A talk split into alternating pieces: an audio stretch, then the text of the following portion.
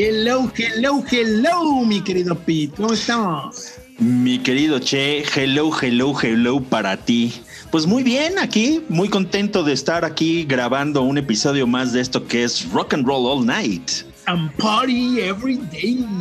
Sí, oye, eh, ahora sí que nos lucimos, yo creo que con, con este episodio, caramba. Es que la verdad es que teníamos que estar bastante agradecidos de tanta gente que nos está escuchando y pues queremos darles ahí algunas sorpresillas de vez en cuando y hacer cada vez mejor nuestras selecciones y nuestras propuestas. Podrá gustarles a algunos y algunos otros dirán, ay, no, qué chafas, pero nosotros nos divertimos. Nos divertimos y bueno, nos divertimos también un poco con lo que nos ha pedido la gente, ¿no? Este, estos, estos, este, pseudo maníacos esquizofrénicos que se les gusta nuestro programa y que encima de todo aparte piden más. Bueno, vamos hoy a hacer algo lo que nos han pedido. Así es, así es. Ya teníamos pendiente hacer uno de estos, así como tenemos pendiente hacer algunos otros, pero créanme, no es, no es por falta de ganas, este, a veces es por falta de tiempo. Este, pero aquí estamos, semana con semana y muriéndonos de risa desde antes de empezar a grabar, porque en lo que ponemos, en lo que programamos bien las listas, esto se pone muy divertido, ¿no, Che? Sí, pero bueno, vamos con este. Este está, este está muy divertido. Party every day and every night. Así es, nos vamos a ir a un género que traíamos pendiente. La verdad es que es un muy buen género que pues que generó mucha controversia en su momento, que cambió muchos paradigmas del rock en su momento y pues ¿qué dices? Nos vamos con punk, ¿no? Vamos con los ponquetos. Hey ho, let's go. Sí, caray. Este género neoyorquino, londinense, agridulce. Sí, caray, así es. Ya hablaremos un poquito del género y evidentemente de sus principales representantes, que tenemos por aquí una, una, selección de lo que creemos son algunos de ellos. Seguro nos faltan, pero bueno. Y pues, ¿qué te parece si nos vamos y empezamos de una vez ya? Vámonos. vamos a arrancar con, con el tema punk rock and roll. Sí, vámonos con una banda que se llama Street Dogs. Ahorita hablamos de ellos y como inicio del episodio va perfecto.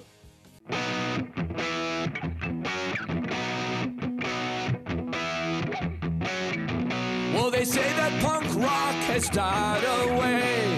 I don't believe a word they say. Sing for tomorrow, sing for today. We all need a little punk rock and roll. The world needs a little punk rock and roll.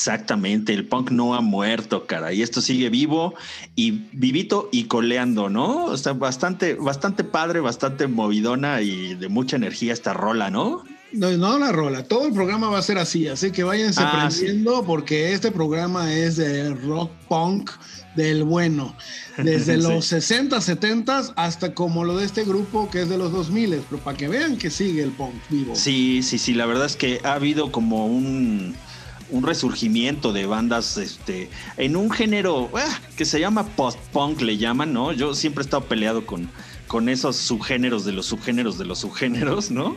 Pero pues ahora sí que hay bandas que se hacen llamar post-punk. Eh, y estos Street Dogs son unos de ellos, ¿no? Formados en 2002, si mal no recuerdo. Estuvieron bastante tiempo en activo hasta que se deshicieron en 2020, mira. El año pasado. Banda originaria de Boston que salió justamente de, del vocalista de otra banda, ¿no? De Michael McColgan.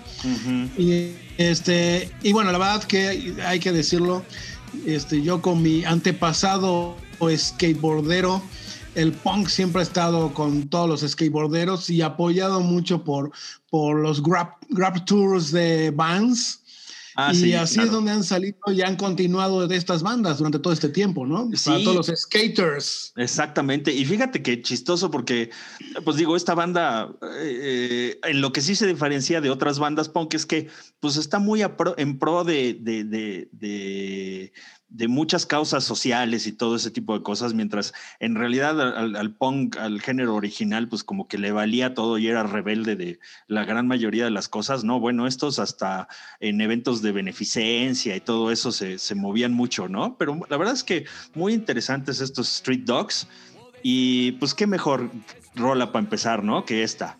Sí, buena rola para empezar porque el punk no ha muerto y, y ahora sí, vámonos, entremos de una vez al género pues sí. Es la banda que define, ¿no? Al menos a mi manera de ver, define el punk, ¿no? una de las, ¿no? Pero sí, sin duda. es, lo o sea, es referencia directa, ¿no? Exactamente, ¿no? Vámonos con The Ramones y I Wanna Be Sedated.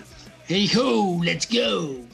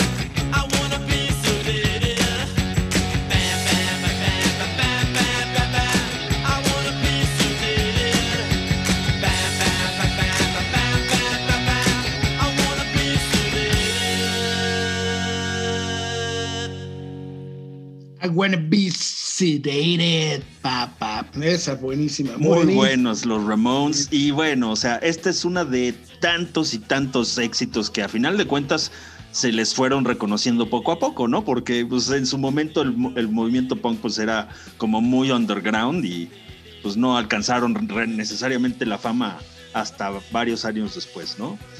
Pues inició, inició en los 70 justamente en Nueva York con Ramones, Patti Smith, alrededor del CBGB, ¿no? Exacto. ¿no? En Nueva York y en Londres, por otro lado, también este, arrancó en la misma época con Clash y otros exponentes que vamos a ir oyendo poco así a poco. Así es, así es, ¿no?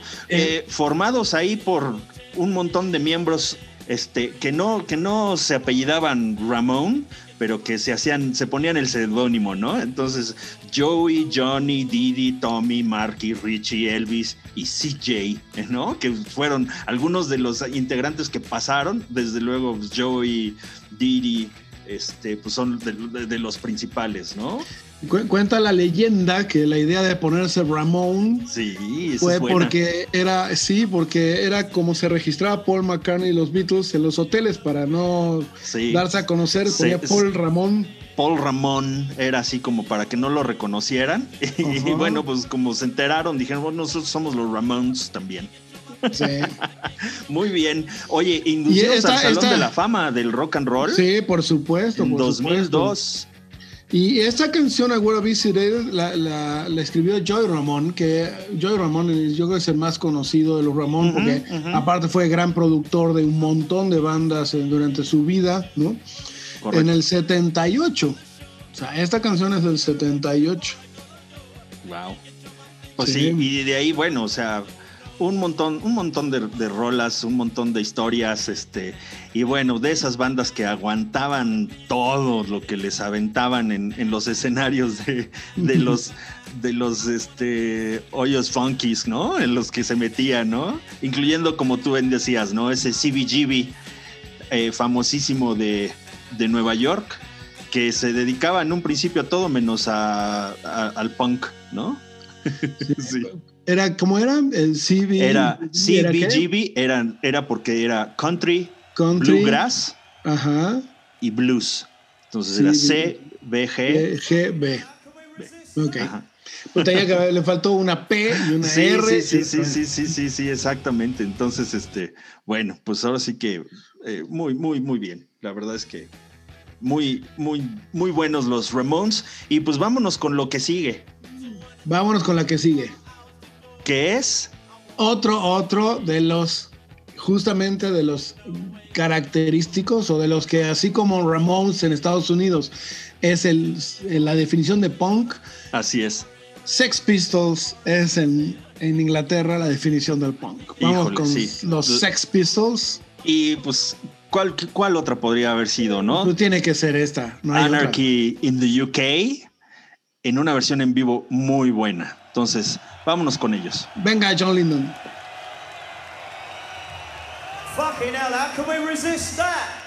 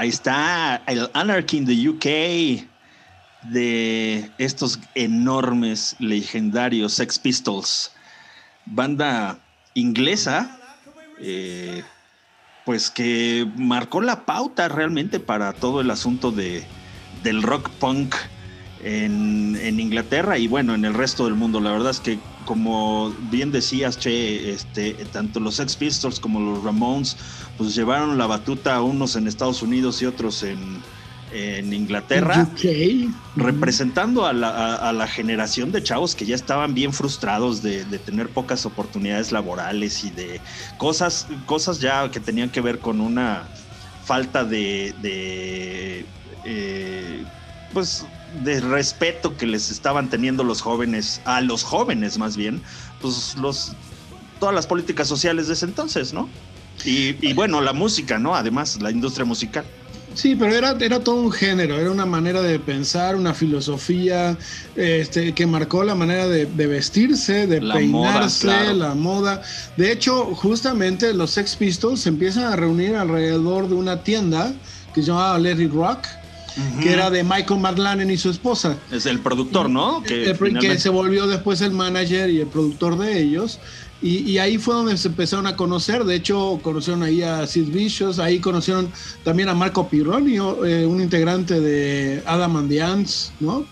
Este, era, era todo más o menos la misma jerga, pero salía, salía de la manera de vestir, salía de la manera de peinar, de, la, de, de, era toda una, una, idea de cómo vivir, ¿no? En esta, sí. ir en contra del sistema y pensar diferente, vestirse diferente, este, y bueno, así lo plasman en las letras y así, lo plasman en la música, ¿no? Así es, así es. Pues sí, es que además, como tú eh, lo decías, era un statement, ¿no? Decir que, que estabas en contra de todo lo que estaba siendo eh, impuesto realmente por, por las generaciones, eh, digamos, mayores, este y a nivel a nivel artístico y a nivel social, ¿no? O sea, ellos eran los que saben qué, nosotros ya nos cansamos del heavy metal, nos cansamos del progresivo, este, odiamos la música pop este, suavecita de los setentas y no, tenemos que hacer algo al respecto, ¿no? De hecho, cuenta, cuenta la leyenda que la primera vez que se vio en esta tienda eh, los Sex Pistols con Sid Vicious,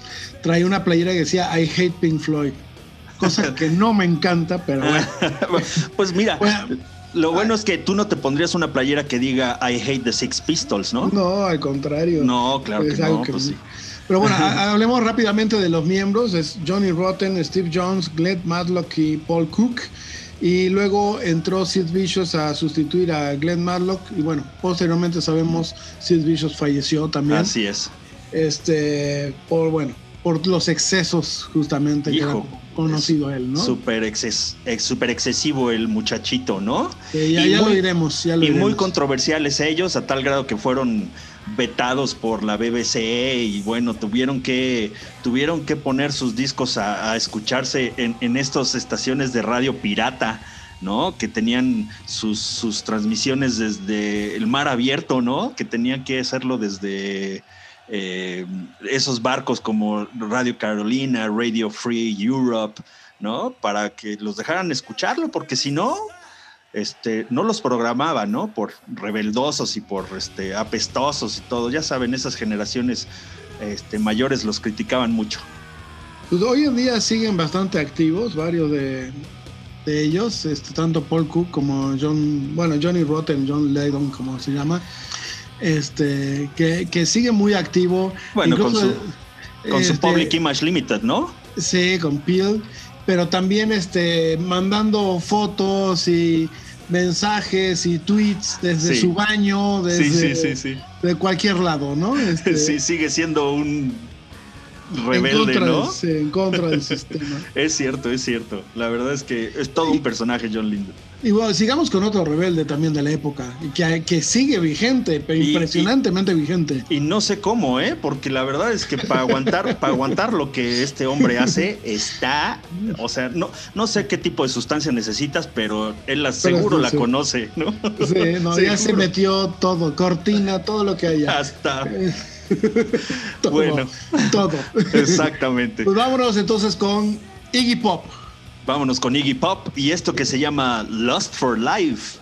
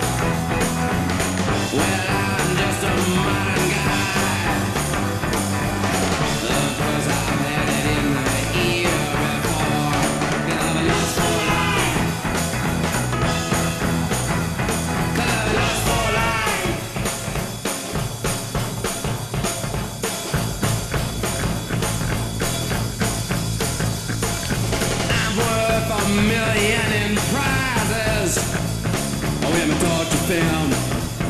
Drive a GTO, wear a uniform, a line of government loan. I'm worth a million in prizes. Yeah, I'm through with sleeping on the sidewalk. No more beating my brains.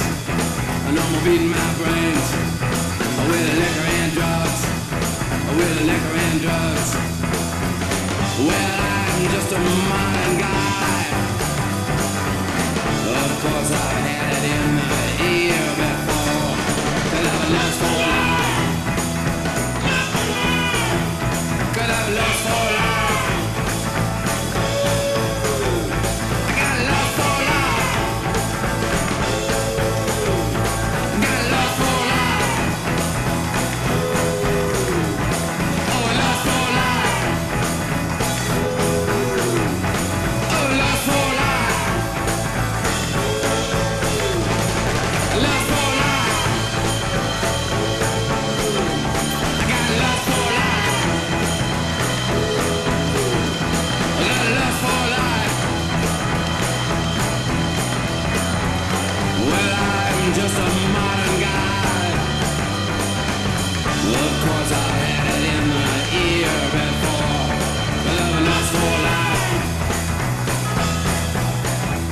Cause I'm lost for life. Well, here comes Johnny, again. With the liquor and drugs, flesh machine. I know he's gonna do another striptease.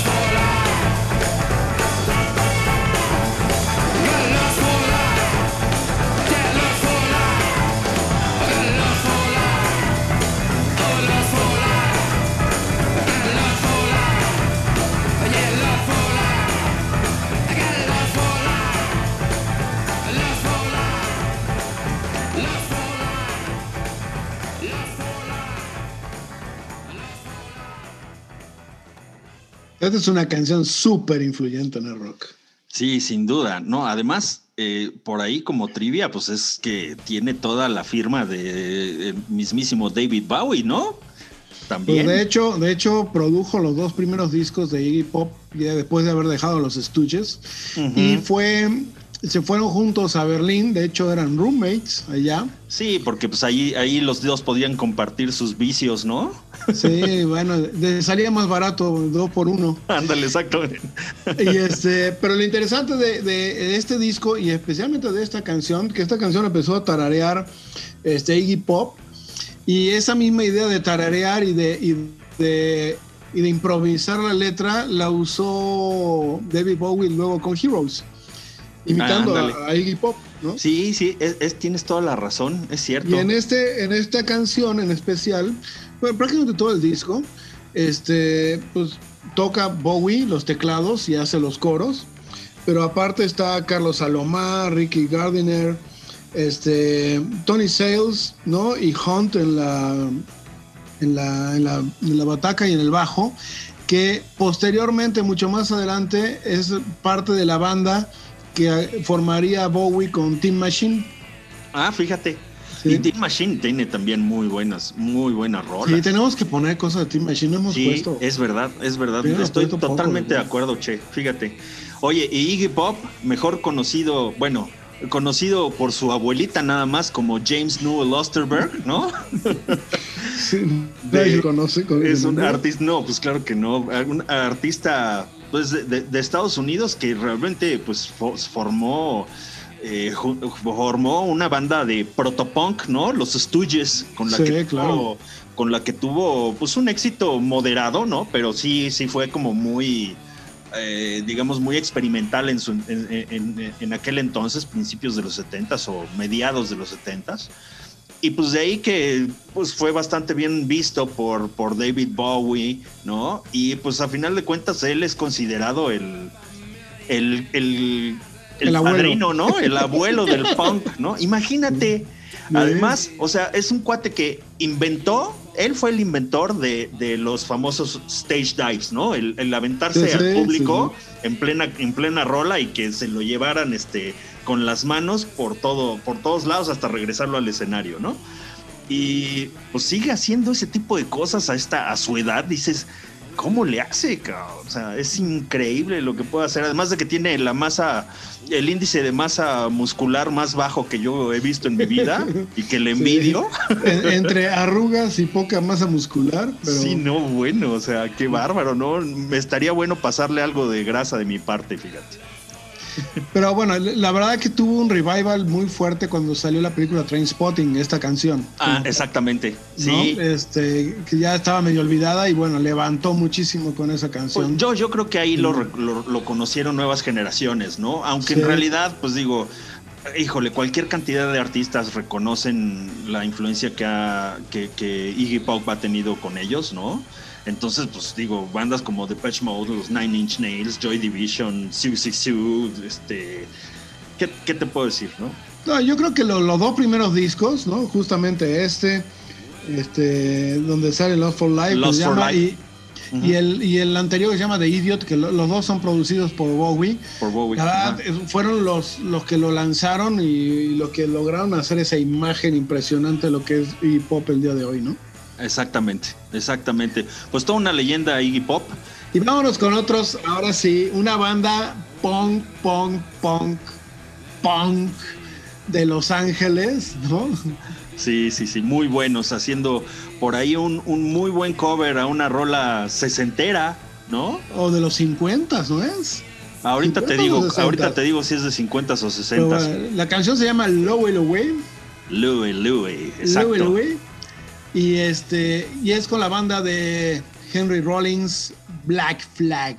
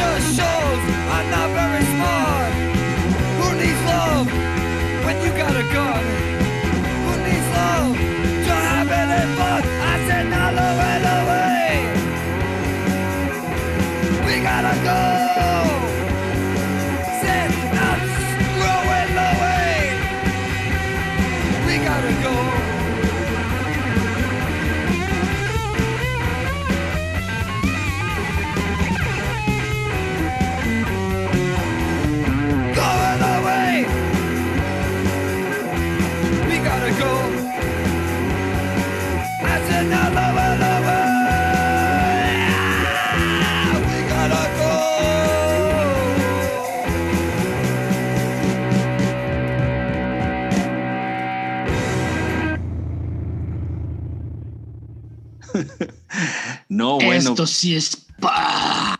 así se la gastaban los, los rockeros punks, ¿no? Haciendo cosas cortitas pero concisas, ¿no? Oye, Che, pues ¿qué crees? Que la canción Louis Louis fue eh, compuesta en los 50 exactamente, 50s, ¿no? sí. Pero ¿qué crees? La, la versión más conocida o con la, la que se dio a conocer al mundo es de los 60 Entonces, ah, pues, ¿de quién es? de una banda que se llamaba The Kingsmen. Entonces, ni tú ni yo Declaremos empate. Pues vea, yo Black Flag lo conocí de manos de Henry Rollins, que me vendió este sencillo en un disquito en una disquera que está en Laguna Beach. Ellos son de hecho de Hermosa Beach, muy cerca de por ahí. Y este, cuando apenas eran conocidos, en el 80 y 82, 83, no, 82, perdón, el 82. O sea, fíjate, Ahí eh, me los encontré. y raro porque pues son ellos, de- ellos son californianos cuando la escena punk en realidad es como de la costa este de los Estados Unidos, ¿no? El, el- el punk americano, aunque hay bandas californianas de punk, eh, del punk, bueno, de- de- del punk de los primeros, ¿no? Ya después el- hay muchos californianos, ¿no? Pero qué, qué curioso, fíjate.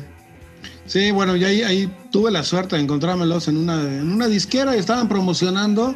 Había 10 personas y yo, ¿quiénes son estos? No, que Black Flag, yo nunca los había oído, pero sí se veía que eran super punk. Y entonces este, traían justamente este de Low Low Way vendiéndolo. Entonces fui, lo compré y lo saludé. Todavía la verdad que no, no se me ocurrió hacer que me lo firmara, pero bueno. Bueno, pues que, bueno. ah, en ese entonces, pues digo, a tus Sí. cuatro años, pues no se te iba a ocurrir, la verdad. No, apenas sí me daba a entender. De hecho, Henry Rollins ya se había tatuado las cuatro rayitas, que es la Black Flag, ¿no? Que como si fuera una, una bandera. Ah. Son cuatro rayitas, ya traía tatuada en el cuello. Fíjate. Ok, no, pues la verdad es que una, una banda bastante, bastante interesante y pues como, de- como se puede ver, ¿no? De un rock crudo, crudo, bastante interesante en este Y, y vámonos con otra bandotota que a mí me fascina, Híjole, sí. inglesa, con un, un gran, un tipo que es todo una eminencia en, en justamente en cómo instruyó su moda y cómo hizo toda esta filosofía alrededor de, de, de- de las ants, ¿no? Porque ya Sí. todo le puso ants. Es Sí, Adam and the Ants. Exacto. Todo un personaje él. Sí. Vámonos con esta rolota que se llama Kings of the Wild Frontier. A new rock family of wild nobility. We are the family. A family of wild nobility. We are the family. A new rock family of wild nobility. We are the family.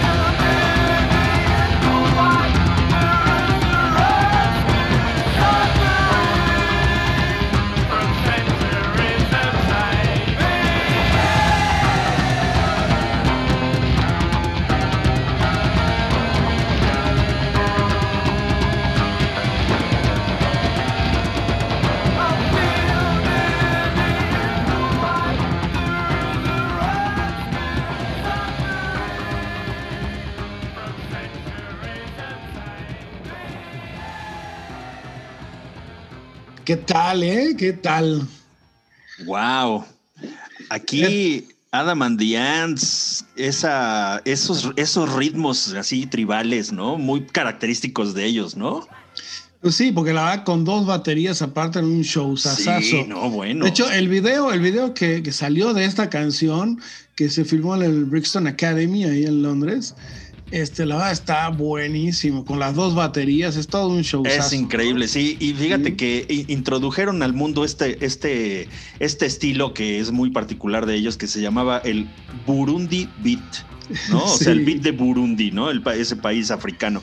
Y pues, la verdad es que digo, muy, muy interesante porque, pues sí, ahí se veía una, pues una propuesta súper, súper interesante, muy diferente porque no nada más era de guitarrazos, ¿no?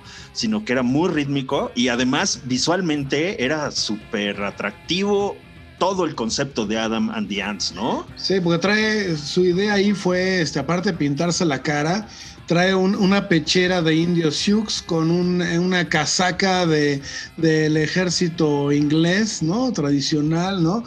Pero fíjate que todo esto tiene un porqué. Eh, Este es el segundo disco de Adam and the Ants. En el primer disco, este, queda un estilo más New Wave, no tan, no tan en Burundi, ¿no? Este lo produjo, bueno, no lo produjo, estuvo relacionado Michael McLaren, que ya habíamos hablado antes, ¿no? Este, con- que fue quien produjo a los Sex Pistols. Bueno, le robó la banda a Adam Ant Sí, sí, para hacer. Bow Wow, ¿no? Y ah, entonces- wow, wow, claro. Sí, entonces eh, Adam, Adamant ahí conoce a Marco Pirroni en la tienda de Michael McLaren, ¿no? Y arma, arma es una, una relación aparte de muy largo plazo, porque hicieron varios discos juntos. Este, el primero fue este Kings of the White Frontier, justamente. No, la verdad es que además le- le- les pegó, le pegó muy bien, porque además tenías eh, ahí, pues tuvo sencillos ahí otro, uno que se llamaba Prince Charming, ¿no? Que era, que también es muy bueno. Ese es el siguiente disco. Y yo creo que es así como se, se- se dio a conocer mucho a, a- a nivel mundial, ¿no? La verdad es que sí era un, un personaje con un carisma muy, muy específico, ¿no? Muy, muy, muy diferenciado el cuate, ¿no? Sí, de- bueno, el siguiente disco, como tú dices, también es Pin Charming. Ahí hay una Ujú. canción Stand and Deliver muy buena. Y en Oh. este otro disco también hay otra canción que me gusta mucho que se llama You're So Physical. También muy del estilo de la batería. Es que con la doble batería, la verdad que levanta bastante. Sí, como Y no. luego tuvo algún que otro éxito ahí, este Goody Two Shoes, no sé si te acuerdas. Sí, claro, el Goody Two Shoes. Pero bueno, esto es ochentero, ¿no? Inclusive, no, inclusive en los noventas ahí tuvo por ahí un revival, ¿no? Bastante, bastante bueno, ¿no? A mí me gustó mucho eh, esos álbums, ese álbum que sacó en los noventas, donde había un sencillo que se llama um, You're Wonderful Y muy, muy bueno. La verdad es que Pues, también hacía salió, cosas. salió en Live Aid, o sea, sí tiene una carrera, especialmente en, en- en- Inglaterra, muy, muy sólida.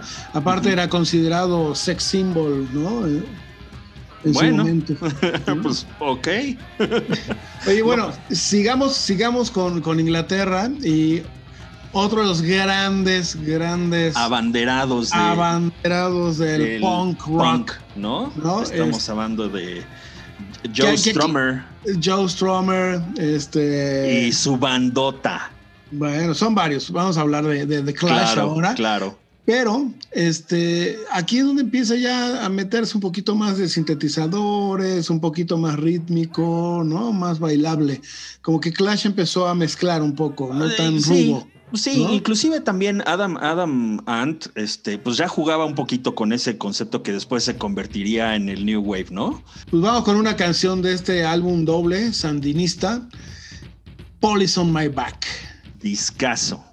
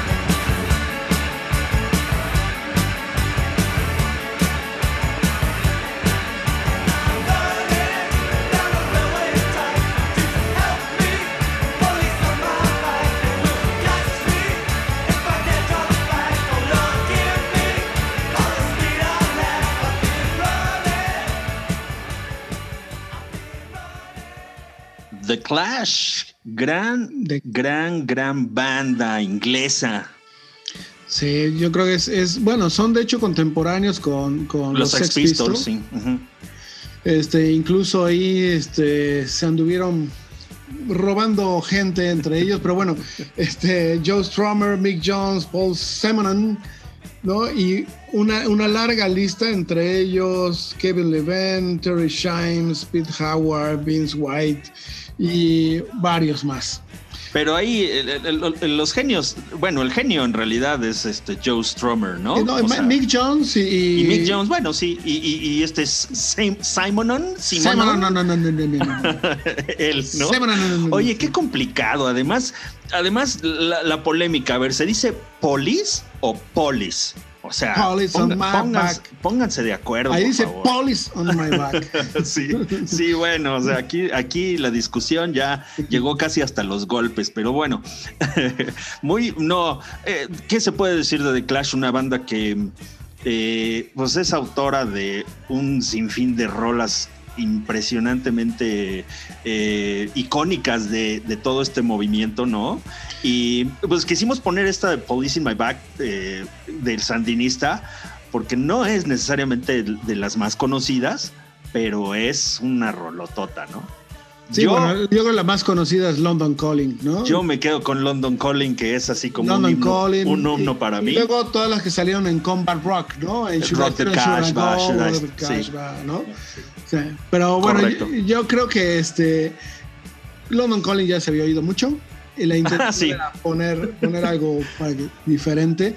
Exactamente. Y bueno, luego cuando ya se, se disolvió Clash, este, este Joe Strummer fundó Big Audio Dynamite, un poquito más funky, ¿no? Un poco Ujú. más bailable.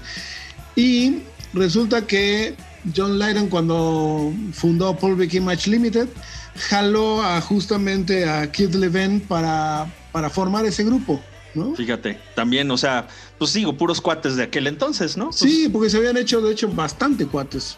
sí. Este, incluso compraban la ropa en la tienda de Michael McLaren. O sea, se- de, de hecho, se prestaban los jeans porque nada más había dos, creo, en todo, en todo el género. Todos usaban los mismos jeans, todos, todos sucios de todos los demás. Ya, ya le pondremos en covers. Ahí tenemos varios covers muy interesantes de, de Oh, canciones sí. de, de Clash. Y bueno, tenemos que poner más de Clash, ¿no? Ah, sí, sin duda, por favor. Aquí, este, si ustedes, ahora sí que mientras ustedes pidan a The Clash, nosotros pondremos a The Clash. Bueno, y como comentábamos, siempre el punk rock estuvo relacionado con los skaters y skateboarders. Y quiero anunciar ahora una canción de, de mi época de skater, skateboarder. Saludos a mis cuates Mahavins y Valeriopa que andan por allá. Este, todavía a veces se suben a los skates. Este, Ándale, eh, espero que no se vayan a romper la cadera o algo. No, yo me he subido también, por supuesto, para ir de 10 pasos. No, sí. Digo, yo, yo no le me he metido las rampas, pero ellos todavía a veces. Qué padre, qué buena onda. Y Siguen buena mandando, onda. mandando fotos y todo. Pues, Saludos a todos mis cuates. Bueno, no cuates, eran los chicos, los chicos. Tus de- hermanos. sí, los chicos del skate, ¿viste? Bueno, Sí, sí, sí. a todos ellos de allá, saludos. Oye, pues vamos a poner, digo, por a- aquellos. Por aquello de que no conozcan a una de las bandas favoritas de lo- de- del Che, ahí les va, se les va a presentar Es- una vez más. Vamos a ir a Divo con esta Ándele. canción Secret Angel Man de Duty Night for the Future.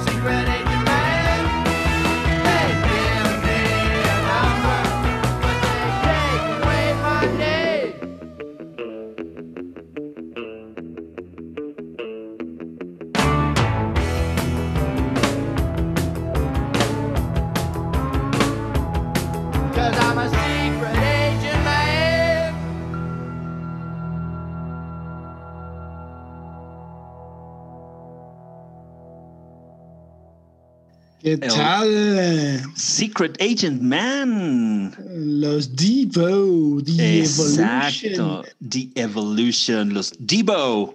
Esta gran, gran banda. De que- Akron, Ohio. Sí, sí, que ya sabemos que tiene un montón de rolas que la verdad es que son súper, eh, deja tú eh, divertidas, sino que son, yo creo que avant-garde en algún, de- de- dentro de todo su, su, su estilo, ¿no? O sea, eran como que bastante propositivos, ¿no? Sí, de hecho, en este mismo disco, Duty Night for the Future, por, por cierto, es eh, productor es Brian Eno, ¿sí? Otra vez. Otra vez, sí. Este es, este es un cover, bueno, Secret Agent Man es un cover de una canción de Johnny Rivers y aquí hacen un cover de Satisfaction de, de los Rolling Stones. Sí, claro. Esa, No. esa, sí, esa sí me acuerdo muy bien. Sí, no me encanta. Hay que ser Ah. sincero, esa versión no me encanta, pero Ajá. Bueno, eso demuestra lo aventado que pueden llegar a ser, ¿no? Sí, porque además era así como muy, como, como muy robótica la canción, ese cover, Sí, ¿no? sí, I can't sí, get no satisfaction. ¿no? Sí, sí, sí, muy, muy interesante, sí. Pero bueno, este disco de hecho tiene muy buenas canciones, Mongoloid y otras canciones también muy conocidas de, de estos, especialmente te digo entre la jerga de los skaters, ¿no? Y pasemos a otra también de, de esta época de los punk skaters y esta es una ola que viene desde Australia, ¿no? Sí, fíjate, de las, de las bandas eh, australianas punk que realmente cruzaron fronteras, ¿no? O Y sea, era un punk, un, un punk mezclado con New Age. También volvemos a la misma idea. eh, se vestían diferentes, tenían un arte gráfico muy diferente, siempre muy vanguardista. ¿Dijiste New Age o Es- es New Wave? Perdón, New Wave. ¿Querías decir New Wave? New Ah, Wave, quise decir Ya. New Wave. Sí, sí, Esa sí. New Age of the New Wave. Ah, Dale, ok. Es que, que me, Sí, dije, a ver, como New Age y, y New punk. Age, dije, ay, no. cabrón, no. no Bueno. me imagino la mezcla, pero bueno, a ver. Ahí ya encontraremos. Seguro algún Seguro hay. Sí, seguro hay. Sí, seguro hay. Seguro. Pero bueno, si hay, hay ¿cómo era? El, el que decías. El happy punk. Happy el, punk y el- el- el blue punk y el, el- blue punk. el relax punk, ¿no? Sí, sí, ahorita, ahorita les voy a mencionar sí, sí, sí, los subgéneros del punk según las nuevas generaciones. Digo, nada que criticar, sino que no, yo prefiero decir punk y ya, ¿no? Oye, pero regresemos a Australia. ¿Qué onda? Regresamos a Australia. Este es un grupo Split Ends, ya hablaremos más adelante de ellos, de su álbum True Colors, un álbum asasasazo, con la canción que fue el mayor hit de ellos, I Got You.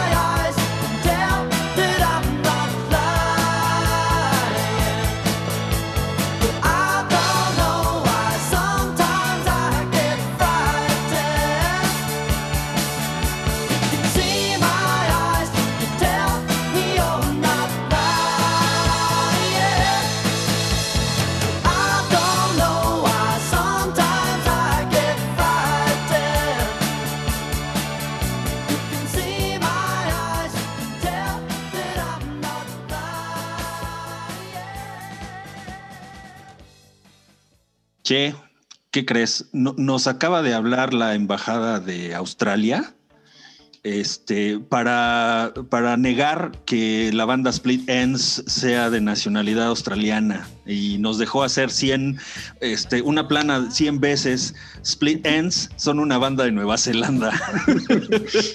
Pero se mudaron a los cuatro años de que se fundaron a Australia. A mí que no me vengan. Sí. Ah, sí, sí, sí, sí, sí.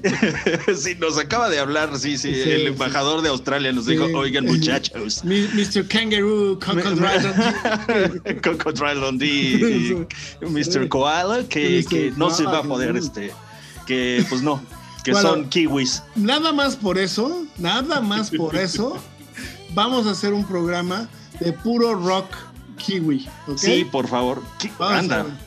Órale, no, muy bien, yo, yo puestísimo, ¿no?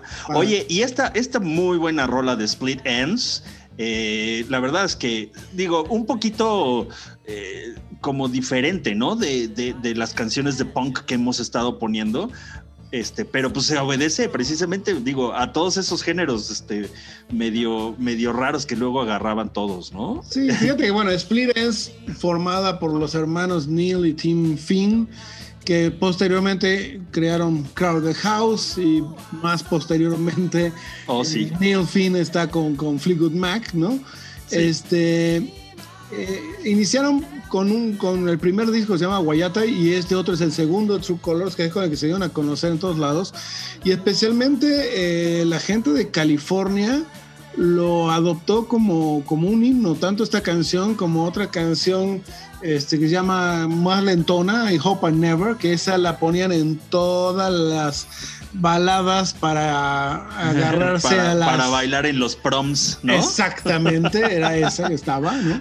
Oye, Y- es que ahorita que lo mencionas, perdóname, perdóname, ahorita que lo mencionas, pues es que sí, sí, sí me puedo imaginar este la playa de Santa Mónica, este, y a los surfers californianos con una canción como esta, ¿eh? Sin duda. Sí, sí, bueno, y pegaba mucho con el skate y que estaban haciendo el skate, y la verdad que era lo que estaba, estaba muy de moda en esa época. Pero lo interesante de, de esta banda es que justamente como salió de Nueva Zelanda, tuvo mucho éxito en Australia, y de ahí brincaron a, a- a Londres y a, bueno, toda la escena londinense. Este, han continuado toda la vida. Yo creo que lo más conocido es una canción que se llama Six Months on a Leaky Boat, que fue bastante conocida, incluso hasta Marillion alguna vez hizo un, este, Ah, claro. un, un cover en, en cover. vivo, ¿no? Es cierto, es cierto. Este, y de ahí, bueno, de Crowded House hay un montón de éxitos de canciones más, más folk. Ya dejaron mucho este, este género del, del punk original, que, que incluso tengo un disco, disco, álbum, LP, Ajá, de aquella época con gráficas láser. Este, que al momento Ah, que le daba la luz, sacaba, este, reflejaba en el techo figuras este, geométricas de colores. Aquí lo tengo, es Oye, impresionante. qué, qué- qué interesante. Estamos hablando Sí, de hace ese. 30 y 40 años, ya no sé ni cuántos. Pues ¿cuántos años tienes, Che? Porque luego me confundes. O sea, no digo- que te tenías que como yo- 15 y luego ya no Es que o yo sea- de bebito, de bebito ya compraba música. Ah, vaya, ok. Sí, No, an- pues sí. antes de hablar oía música yo.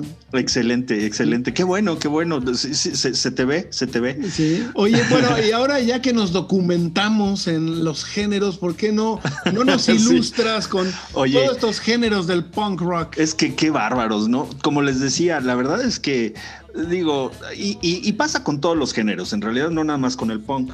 Si te pones a pensar, este, pues hay muchos, muchos subgéneros de todo tipo de música, ¿no? Pero nos llama mucho la atención porque en cuanto al, al punk, pues digo, cualquier cantidad de subgéneros que se han inventado y eso pues dependiendo de el ritmo, de la velocidad, del mood, de todo eso, ¿no? Entonces, bueno, aquí estaba, estábamos buscando una lista de los subgéneros y bueno, ahí les va muy rápidamente, lo voy a tratar de leer muy rápido, pero fíjense, ahí les va. Bueno, digo, Ah. nada más para que vean, son más de 40. Sí. Afropunk, anarcopunk, art punk, christian punk, cross punk, death rock, garage punk, glam punk, hardcore punk, horror punk, hoy, peace punk, punk pathetic, queercore, riot girl, skate punk, street punk, taquacore, trail punk, punk rock, eh, fusion, eh, Scottish Gaelic Punk, Chicano Punk, Spanish Raw Punk, eh, Melodic, que son Dark Cabaret, Latin Punk, Cowpunk, Dance Punk, Folk Punk, Gypsy Punk, Pop Punk, Punk Blues, Punk Jazz, Punk Metal, Rapcore, Ska Punk, and Skacore, Synth Punk, y y ya. Por ahí creo que te faltó uno, el anti, el anti-folk. Perfecto. No, bueno, o sea, Sí, no. algo, algo más. No, yo los pongo todos en el mismo cajón. Este. A Y menos de que sea y algo Por ahí caen especial, algunos de los alternativos de los noventas, también caen por ahí en el- Sí, sin duda, ¿no? Y, y aquí no está el post-punk, ¿no? Yo no dije post-punk, No, pero sí hay un post-punk post-punk y, el, happy punk, el y el protopunk. protopunk y el happy punk, o sea, bueno, ¿qué les digo? Pero bueno, ¿qué les parece?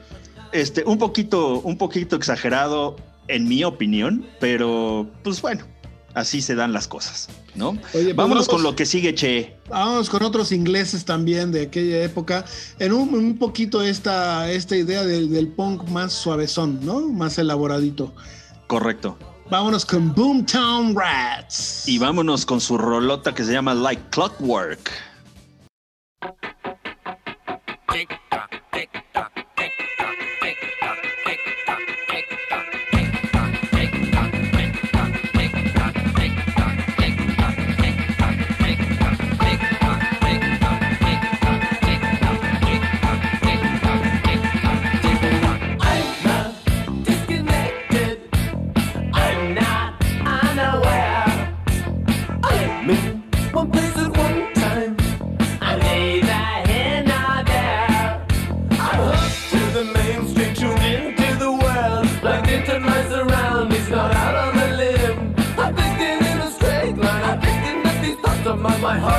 Beating oh so fast I feel the hours crashing Now my mind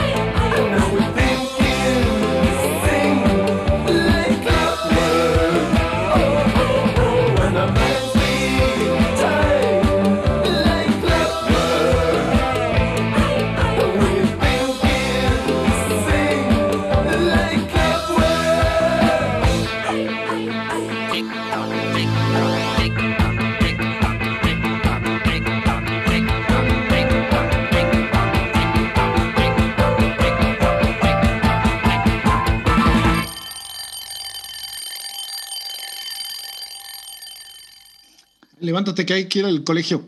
Ay, ay, ay, ¿eh? ya me desperté. No, Oye, muy bien, muy buena rola, la Clockwork de los Boomtown Rats. El segundo álbum de los Boomtown Rats, A Tonic for the Troops. Exacto. Banda más conocida y eclipsada por el éxito de su vocalista Bob Geldof, tanto por actuar en la película de The Wall como de las obras de caridad organizando Live, Farm, Aid, Live Aid, ¿no? Live todos, ¿no? Live Aid y luego Self Aid en Irlanda, ¿no? Pero Live Aid es la principal, ¿no? Junto Sí. con Mitch Ure de, de Ultravox, ¿no? Eh, sí, banda de, de Dublín, formada en 1975, eh, que pues se montó a, a todo este rollo eh, punk y que tuvo bastantes, bastantes éxitos que se quedaron más bien en Inglaterra, ¿no? no, no y, y- y algunos en Estados Unidos, no, realmente no permearon demasiado eh, en otras partes del mundo, pero... Yo creo que la más conocida es de I Don't Like Monday. I don't like Mondays, ¿no? Sí, claro. que Pero ¿qué la verdad tal no, no queríamos, no queríamos este, caer en lo, lo más conocido, sino Sí. presentarles otra obra, la verdad, que muy característica de ellos, ¿no? Sí, digo, muy probablemente habrá alguien en este eh, que nos escuche en este episodio que diga, ah, mira, esta no la conocía. Y pues no nada más los Boomtown Rats son eh, I Don't Like Mondays, ¿no? Aquí como prueba un, un botón, ¿no? Banda que todavía sigue muy activa, inclusive en marzo del 2020 sacaron un sacaron un álbum, sacaron un sencillo eh, que se llama Trash Glam Baby, ¿no? Y mm, que siguen pues bastante, bastante estables como miembros, o sea, creo que han cambiado de tecladista y de guitarrista solamente una vez durante toda su historia, pero, pero siguen siendo bastante eh, consistentes, ¿no? Bob Geldof, eh, Gary Roberts, Pete Briquette y Simon Crow, ¿no? Eh, siguen siendo esos que fundaron la banda y han ido y venido con ellos durante pues toda su historia.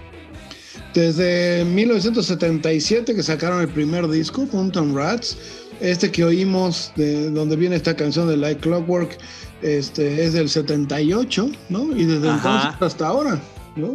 Así es, y esta canción, La Clockwork, precede precisamente el 78, precede a I Don't Like Mondays, que es de 79. De 79, exactamente. Ujú, Sí, sí, sí. ¿No? Y la verdad es que, digo, muy, muy buena banda. Y esta, Like, eh, Like Clockwork, vale mucho la pena eh, que, le- que la pongan en sus playlists favoritos de sus plataformas, ¿no? Bueno, vámonos con otro. Vámonos con otro. Sí, bueno, vámonos Esta con la, un- la filosofía hecha Ah, canción. sí, ¿no?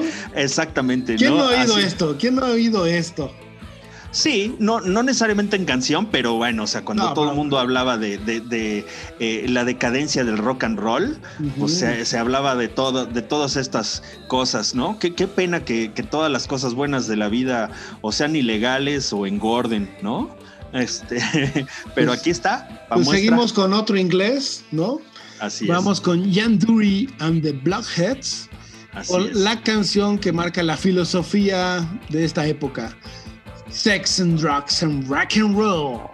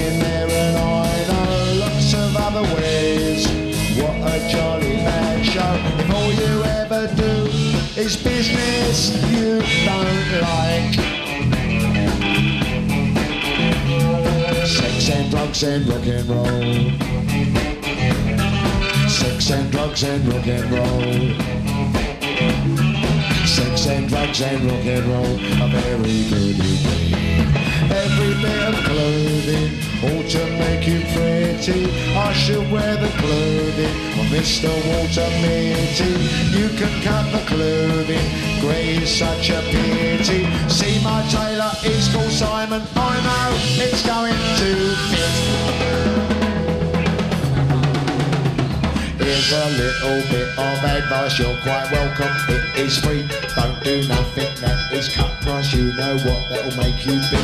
They will try their tricky device, trap you with the ordinary. Get your teeth into a small slice. The cake of liberty.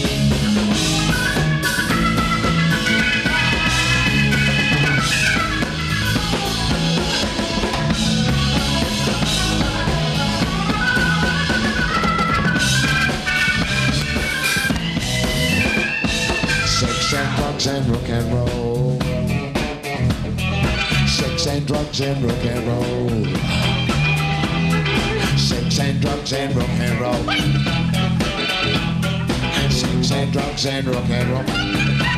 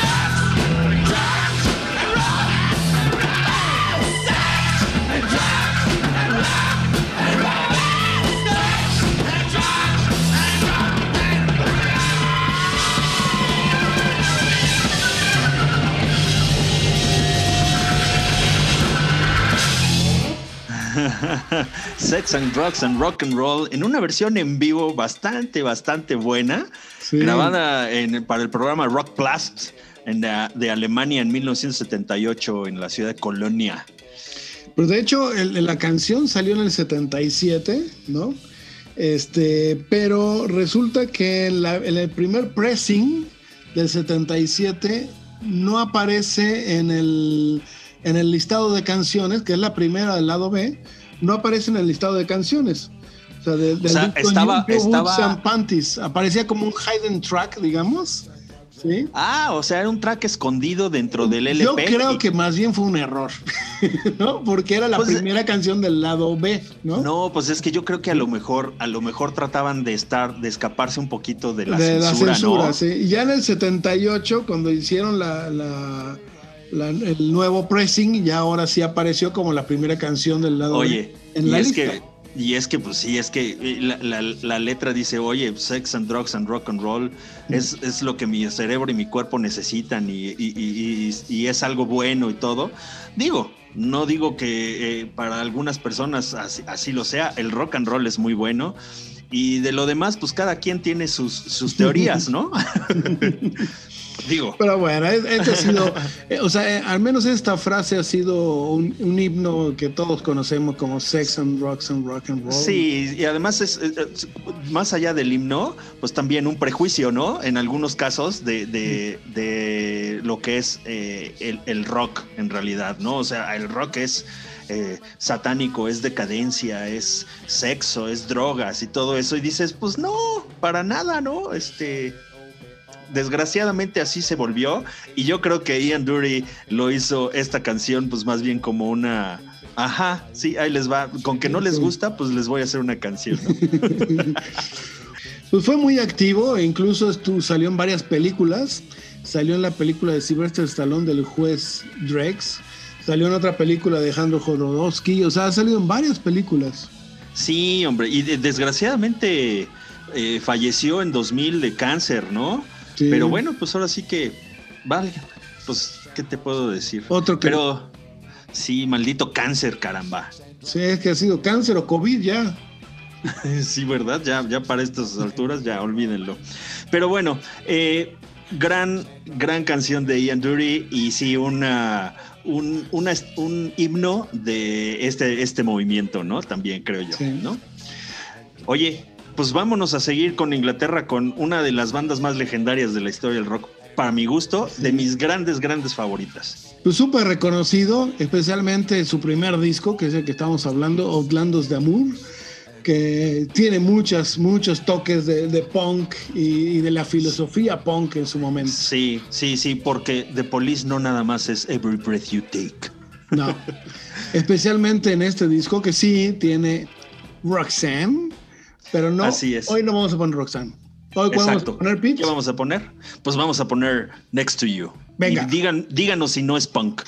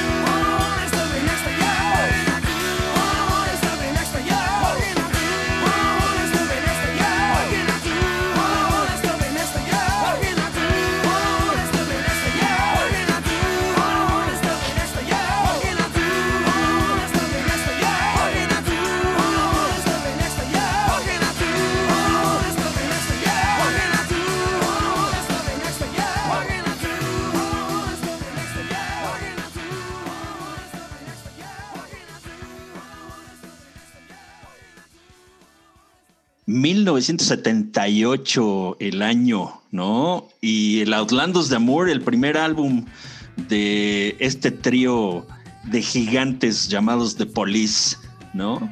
Muy, muy, muy, muy punk en esta, en este, este álbum. La verdad es que sí, o sea, se, escucha una, una, un- una agresividad en la música y en los chops y así en todo el, en, las letras y todo eso. Muy, muy, muy, muy padre. No, yo te voy a decir que para mí Police fue de las bandas que, que seguí desde que salió. Ahora sí voy a decir mi edad porque este, esta, esta banda, este disco me llegó a las manos acabando de- de- de salir en Argentina a través de mi amigo el negro que su papá trabajaba en CBS. Entonces hemos seguido, bueno, yo seguí a Police disco tras disco y lo fui conociendo y me fui enganchando desde este primer disco. Qué padre. Y en 1980, para ser el 14 de diciembre de 1980, Police se presentó en una discoteca en Argentina, en Buenos Aires, a una semana que se había inaugurado, que se llamaba New York City, la discoteca. Fíjate. Y, este, y tuve la suerte de, de ser de, de los VIPs, bueno, Ah, ok. de los que conseguí ahí un boletito y todo el rollo. Pues es que eras, para eh, tenías poder entrar. influencias. Este, no, pues eh, aparte me metieron, fue todo un rollo, pero bueno, Porque logramos porque eras bebé, o sea. Sí, te- sí, sí, en brazos, en brazos sí me metí.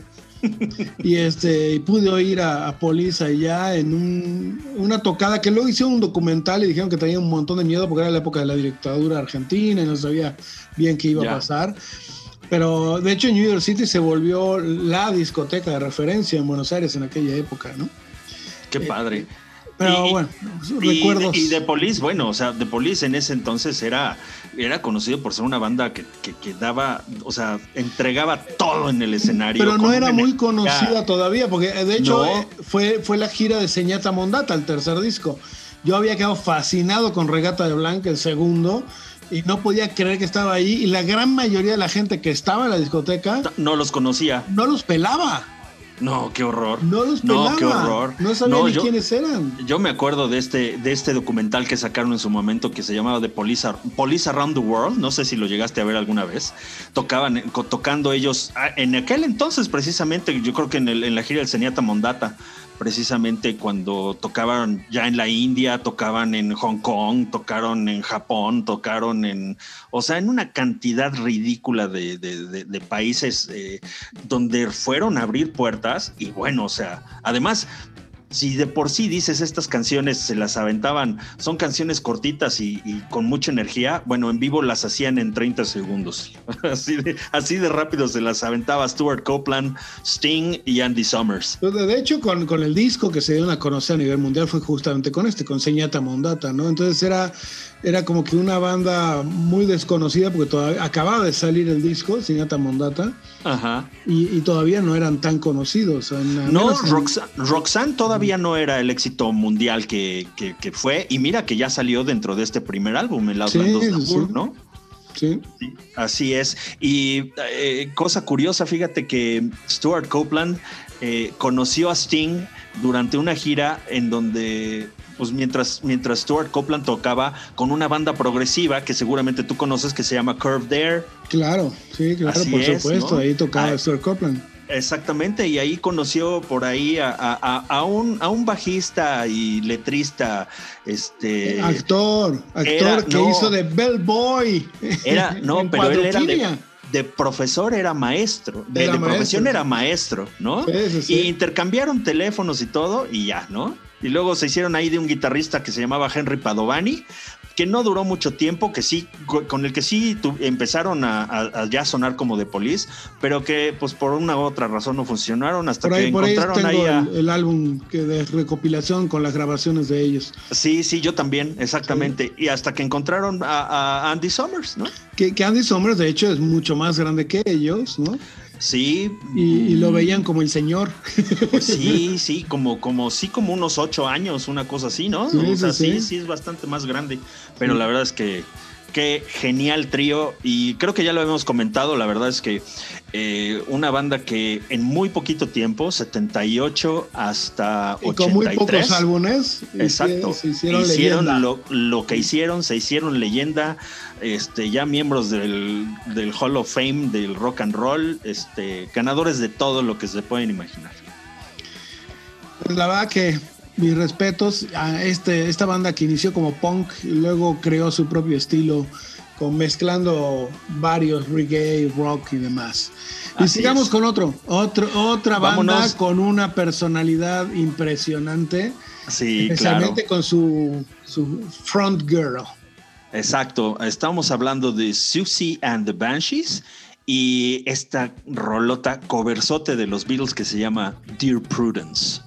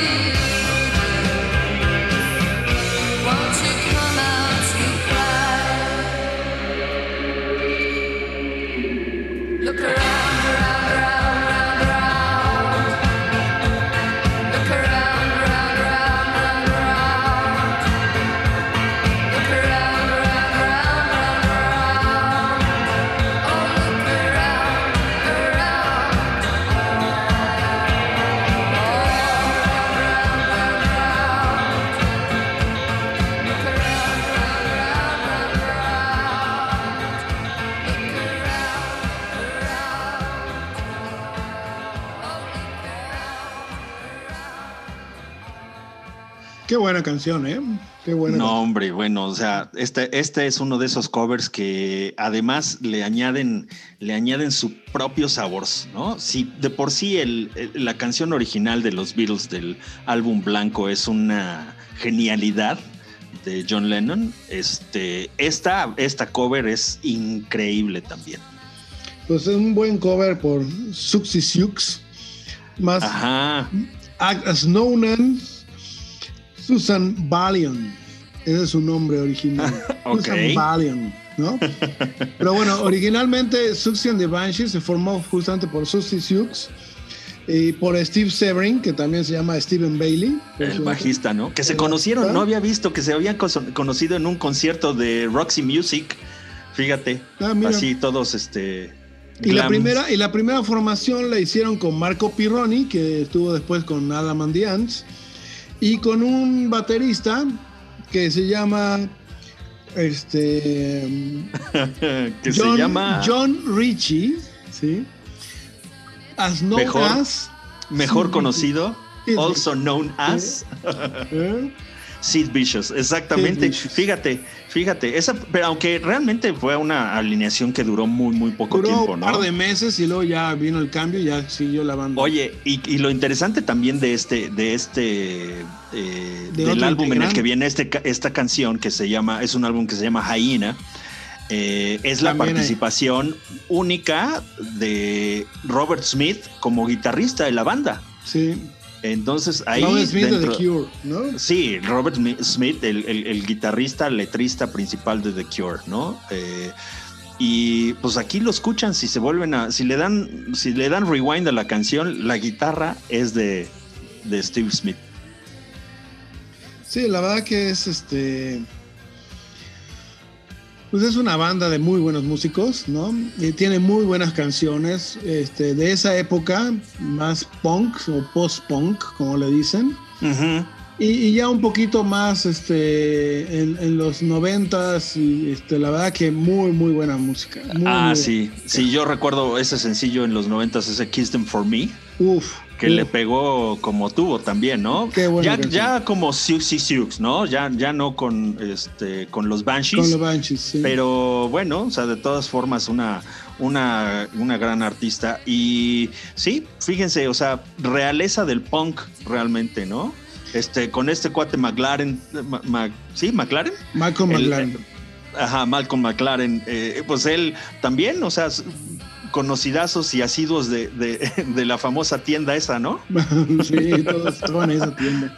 Así Oye, es, bueno, así ya que nombraste a The Cure, pues sigamos con algo de ellos, ¿no? Va, ¿qué tal que ponemos eh, de uno de sus primeros álbums, Jumping Someone Else's Train?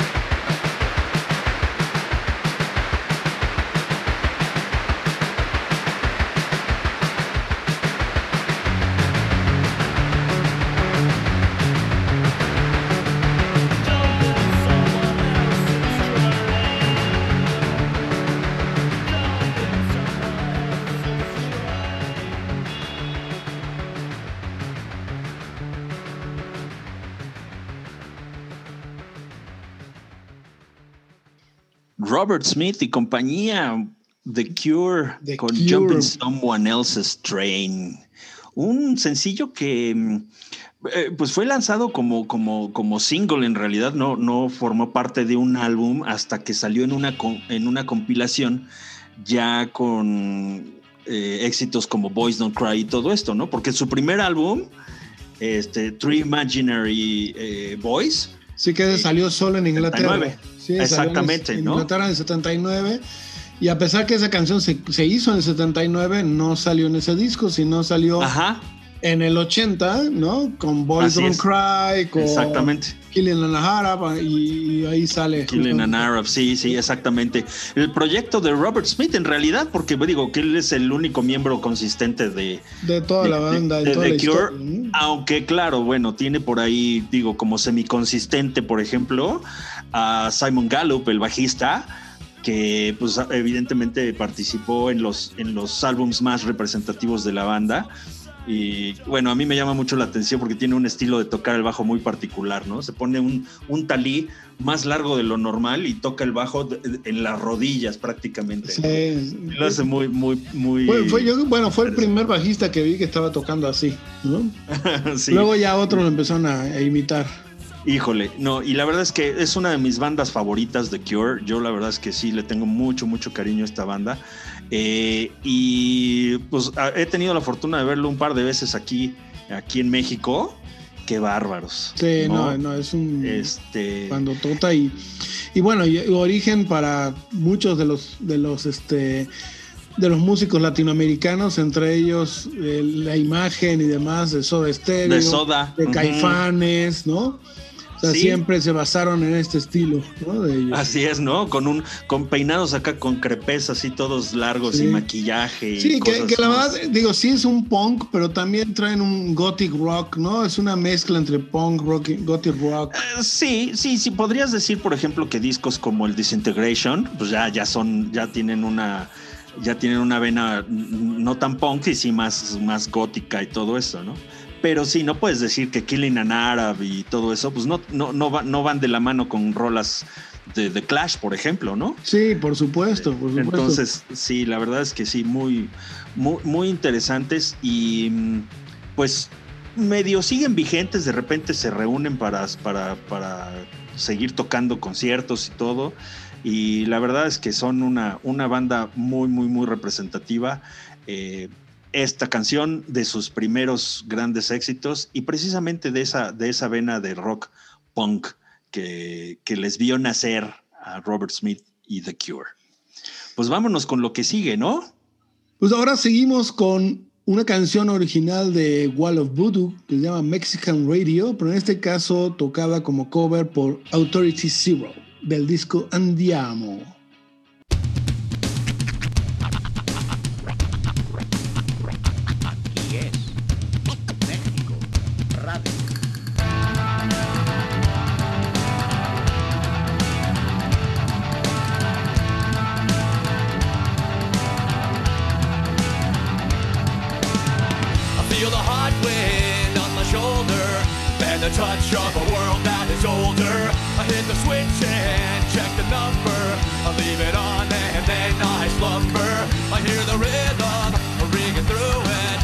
Flamenco guitar and cumbia music. I hear the talking of the DJ. The devil listen, what does he say? I'm on a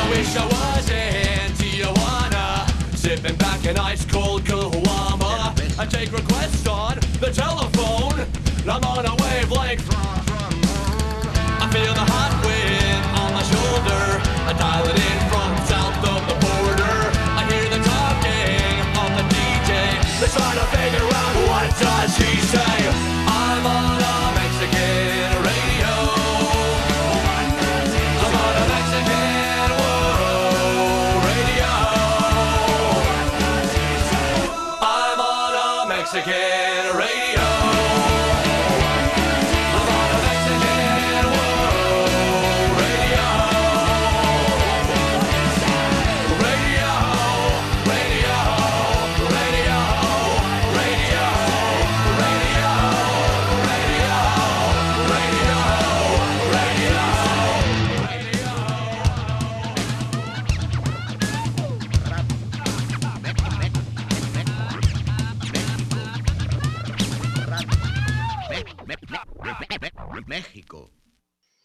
Ay. What about a nice cold caguama?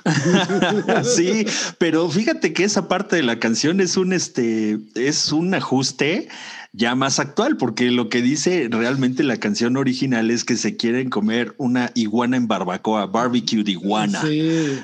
Aquí es a very nice cold caguama. Exactamente. Déjame ¿no? explicar al resto de, de los compatriotas, ¿no? Y del resto de los sudamericanos, latinoamericanos y españoles.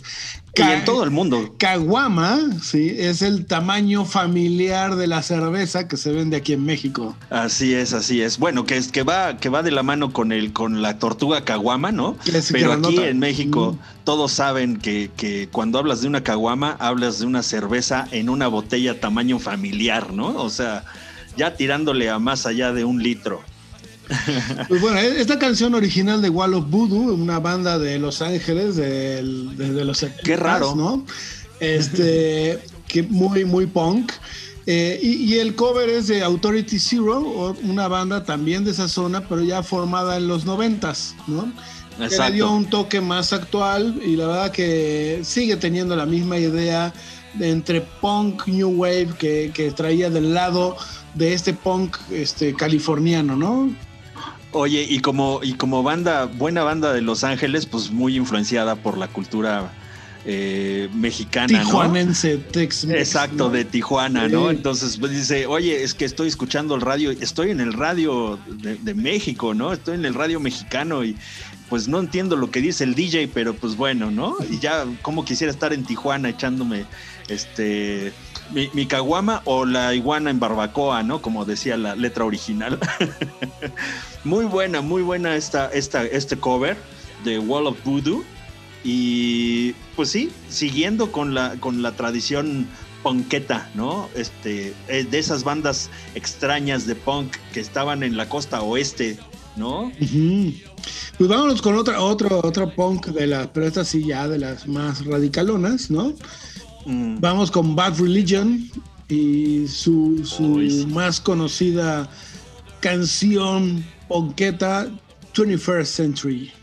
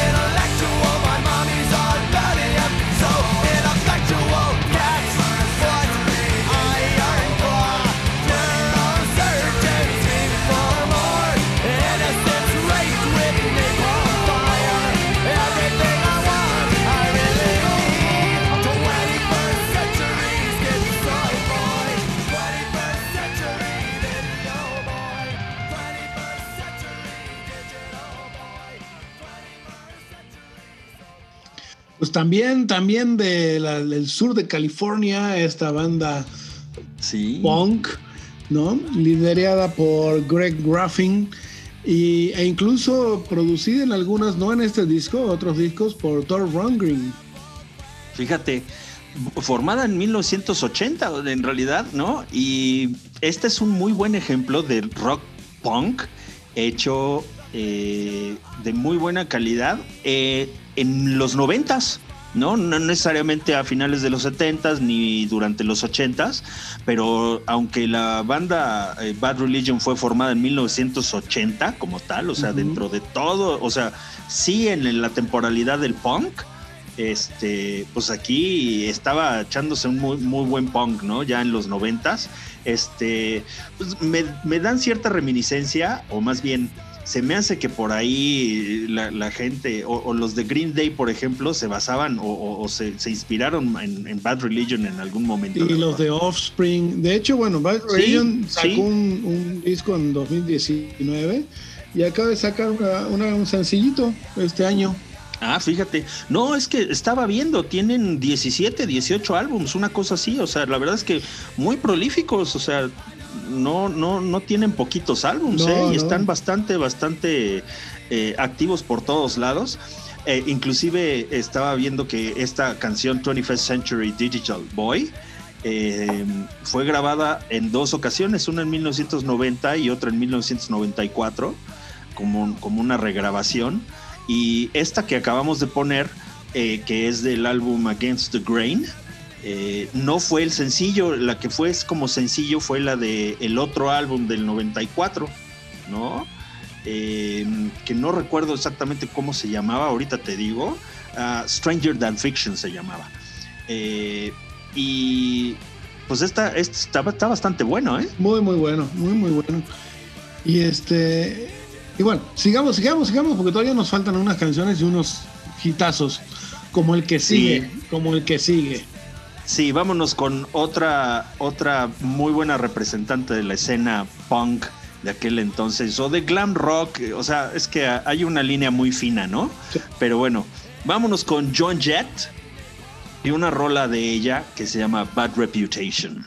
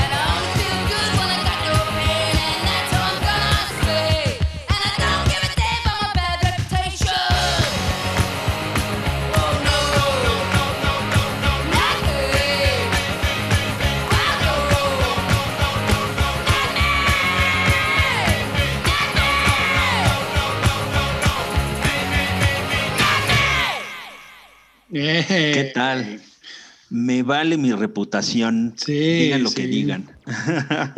¿Qué tal esta buena rola de John Jett? Yo creo que ahí se, se inspiró Maná también. Para... no, bueno. Oye, pero este es, este es eh, el primer sencillo de su primer álbum solista, ¿no? Sí, porque Este- de hecho salió como primera canción en dos álbumes. En el primero se llama Joan Jett, que fue independiente. Ajá. Y luego ya con la disquera, que en el disco Bad Reputation es la primera canción que se llama Bad Reputation. Y participan y producen dos ex eh, de, de- ¿De Joan Jett? no, de Sex Pistols. Ex Sex Pistols. sí, ver, Steve ¿quién? Jones y Paul Cook. Ah, fíjate. O sea que, digo, ya, ya estaba, ya estaba bastante, bastante empapada de buen, de buen rock. Con los Runaways, pues digo, con éxitos como eh, Cherry, Cherry Bomb y todo esto, ¿no? La verdad es que sí, muy, muy, muy acorde a la época. Sí, luego más de adelante ya tendría su éxito de I Love Rock and Roll, pero, pero ya Claro. en el, en- en el siguiente álbum justamente. Ah, Exactamente. Fíjate que como, como dato curioso, si bien Bad Reputation fue el primer sencillo del primer álbum, como tú bien dices, de, de, de Joan Jett, eh, no le hicieron ningún video hasta que después de haber pegado como tuvo con I Love Rock and Roll, dijeron, a ver, vamos a hacer otro video de qué otra canción. Ah, pues de Bad Reputation, ¿no? Y la canción, el, bueno, el video más bien, es como una sátira de las 23 disqueras que rechazaron el trabajo solista de, ¿De Joan Jett? Joan Jett. sí, antes de que lanzara, antes de que finalmente lo agarrara una disquera y lanzaran su disco así, ¿no? Entonces, de, ahí está, ¿no? No me importa el Bad Reputation y pues tómenla. Oye, bueno, pues pa- pasemos de, de, de Joan Jett y The Runaways, que fueron de las precursoras del punk, a yo creo que la, la, la madrina del punk por, por Sí, ¿no? naturaleza, ¿no? Así es, si, si Iggy Pop es el padrino, Sí, Patti Smith es la madrina, exacto. ¿no? Sí. Y se va a echar un coversazo, por cierto. Ahí les va. ¿Qué les parece un cover de My Generation? De The Who.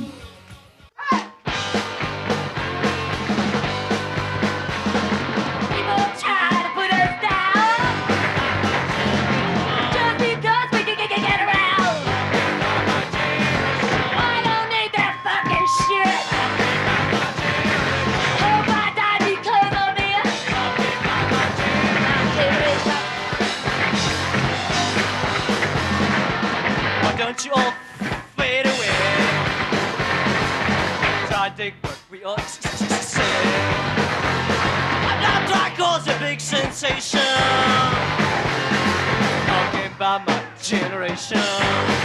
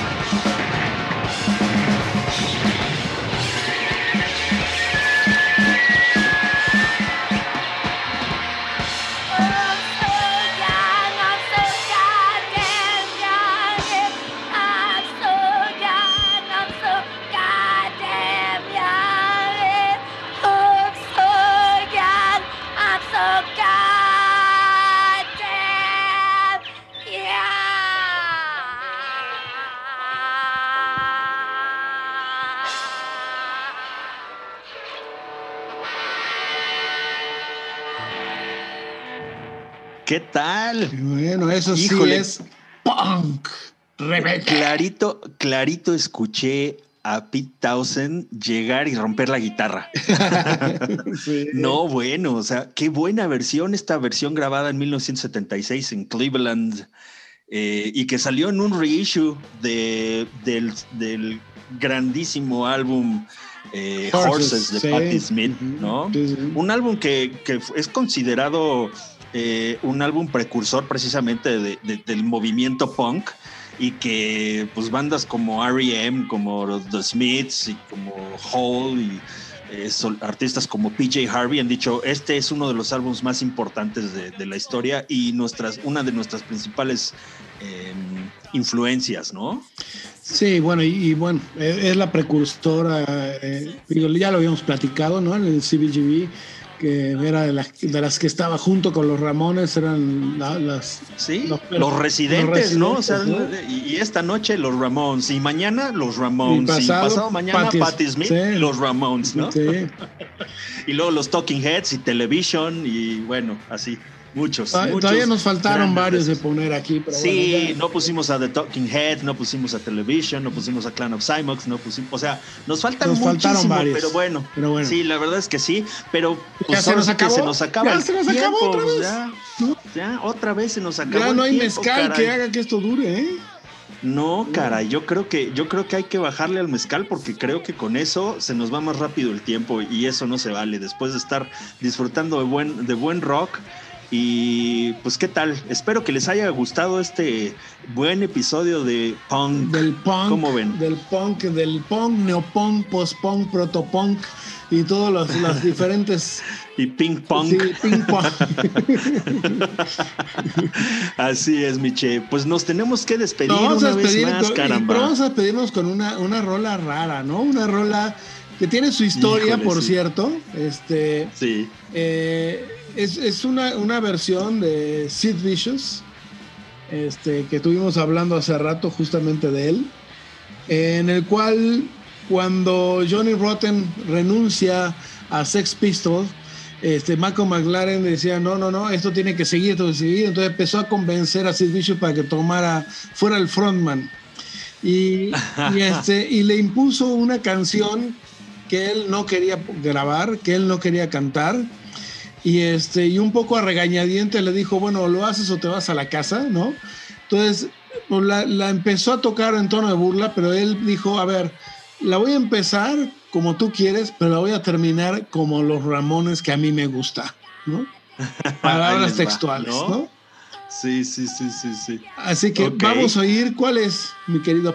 Pues es un cover de esa cancionzota llamada My Way, ¿no? Todos ustedes la conocerán cantada por Frank Sinatra. Bueno, no, esta es una versión cantada por Sid Vicious. Y la verdad es que está buenísima como para despedir este gran episodio de este su podcast, el peor acerca de la mejor el música. peor podcast con la mejor música. Así es. Miche, pues nos despedimos, nos vemos. Pórtense bien todos. Suscríbanse, por favor, escuchen nuestros playlists. Y muchas, muchas gracias. Nos vemos la próxima semana en esto que fue Rock and Roll All Night. And party every day. Los dejamos. Let's go. Los dejamos con My Way de Sid Vicious.